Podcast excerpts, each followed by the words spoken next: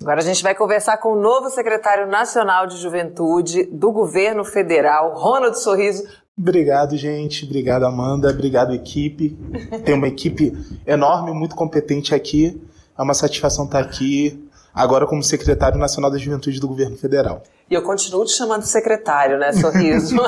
Mas parabéns pela sua nomeação Obrigado. nesse cargo aí tão importante, tão significativo. E entre as suas propostas está o resgate do plano Juventude Viva, né? Que a gente estava aqui analisando. Eu queria que você explicasse os principais objetivos desse plano. Certo. Amanda, pessoal que está assistindo em casa da internet, a gente precisa refletir que não dá mais para os territórios periferia das favelas para a população negra que reside nesses territórios, ela está sendo constantemente alvo né, do assassinato, seja pela mão do crime organizado, seja pela mão do Estado. É, um dado alarmante, mas muito antigo, é aquele de que a cada 23 minutos um jovem negro morre. Portanto, só numa hora fechada a gente vai ter pelo menos três jovens negros morrendo. Né? E isso é fruto de um processo muito antigo de segregação e de é desumanização da população negra, em especial da juventude negra. Por isso, lá no nosso primeiro governo da presidenta Dilma, nós criamos o projeto Juventude Viva, que buscava encarar esse, essa triste realidade. Infelizmente, ele foi descontinuado pela atual Secretaria Nacional da Juventude, né, pela secretaria do governo anterior. E é por isso que nós vamos resgatá-lo em parceria também com o Ministério da Igualdade Racial, a ministra Niele, cujo principal objetivo é construir as bases, apresentar os números e apresentar formação técnica em especial para os agentes de segurança para poder evitar esse tipo de, de realidade, triste realidade que infelizmente a cada dia ele se, ele se retroalimenta, a cada dia ele é, é, é mais cruel contra a juventude negra. E esse contato com a juventude também é parte da sua trajetória, né? Você foi secretário nacional da juventude do partido, do Sim. PT, já esteve aqui com a gente para falar disso, foi vice-presidente da União Nacional dos Estudantes também.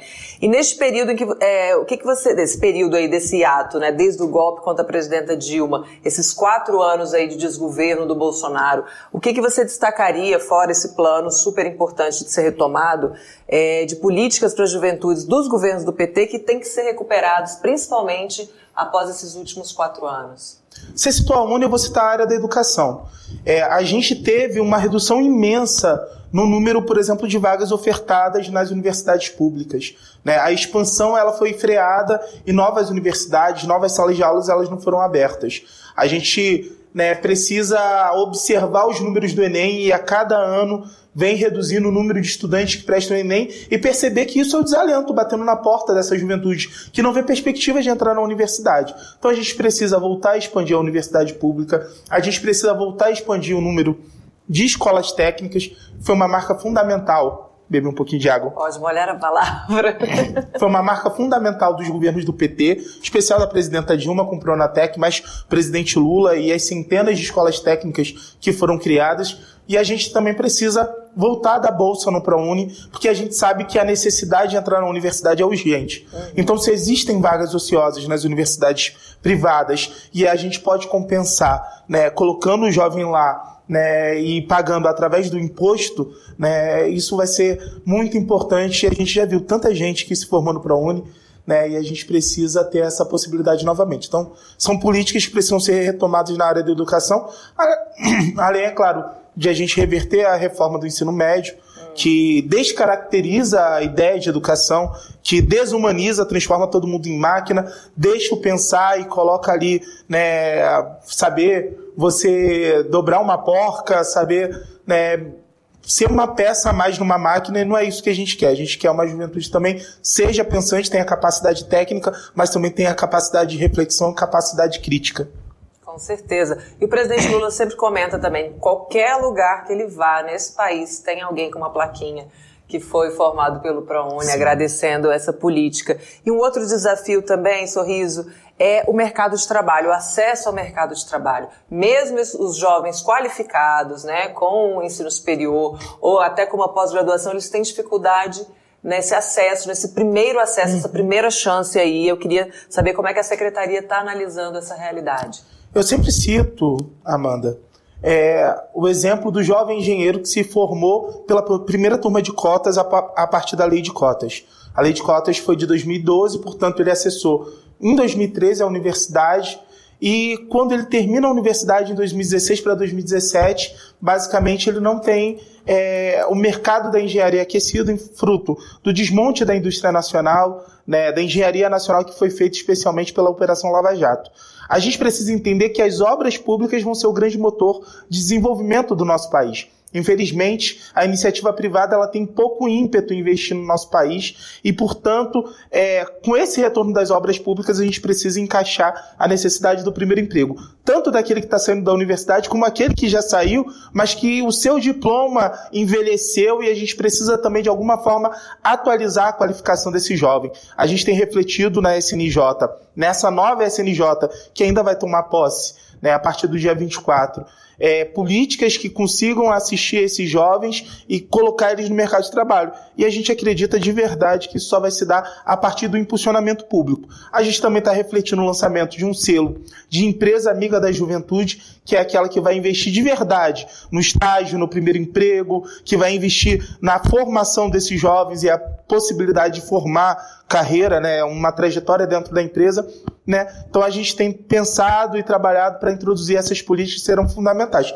Não é um desafio fácil, infelizmente, só um dado, na Grande São Paulo, mais de 30% dos jovens estão desempregados, Uau. só na Grande São Paulo. Esse índice comparado, isso é pré-pandemia, né, com a população geral, era de 12,5% na população geral, ou seja, existe um abismo gigante e a gente vai encarar isso com muita criatividade, com muita valentia e com muita força e amor ao Brasil e à juventude brasileira. E a gente quer acompanhar tudo aqui, viu? Por favor, conta tudo pra gente. Aqui o, o Alberto Quironi tá te parabenizando pela nomeação, Obrigado. Manuel Lopes Dias. A Vera diz o seguinte: Ministro Sorriso, que gratificante tê-lo cuidando da juventude, em especial dos jovens negros. Ela deseja prosperidade e bênçãos. Vera é uma secretaria, ainda não é um ministério. Quem sabe um não. dia a gente vai ter um Ministério da Juventude, né, Sorriso? Esse é um objetivo, inclusive, da juventude. E antes de finalizar, eu queria saber como é que você também pretende fazer com a participação popular, se os jovens vão ter um canal de acesso com a secretaria, como é que vai ocorrer esse diálogo? E se você já quiser deixar um contato aí, a gente já aproveita essa oportunidade. Perfeito. Eu quero agradecer aqui a cada um e a cada um que assistiu, o nosso ministro Márcio Macedo, que confiou em mim essa tarefa, o presidente Lula, que também confiou, é... e dizer o seguinte. A gente precisa recuperar o Conselho Nacional de Juventude. O governo negligenciou nos últimos anos essa participação essencial das entidades da sociedade civil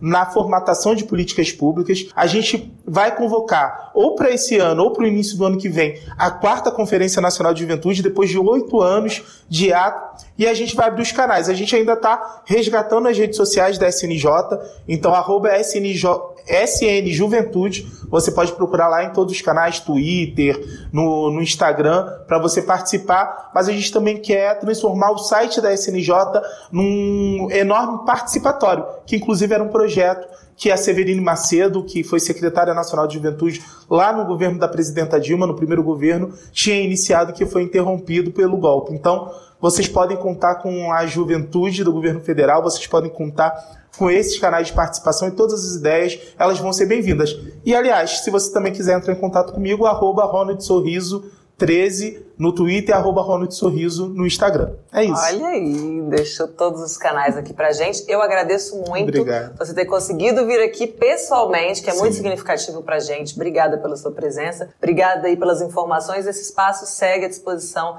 da Secretaria Nacional de Juventude. Parabéns. Sucesso para você. Muito obrigado, Amanda. E, gente, desculpa o nervosismo, é a primeira vez no estúdio desse. A gente fica até assustado, mas foi muito, muito bacana. Tô muito Vai feliz. se acostumando, que eu quero Vou. você aqui de novo, viu?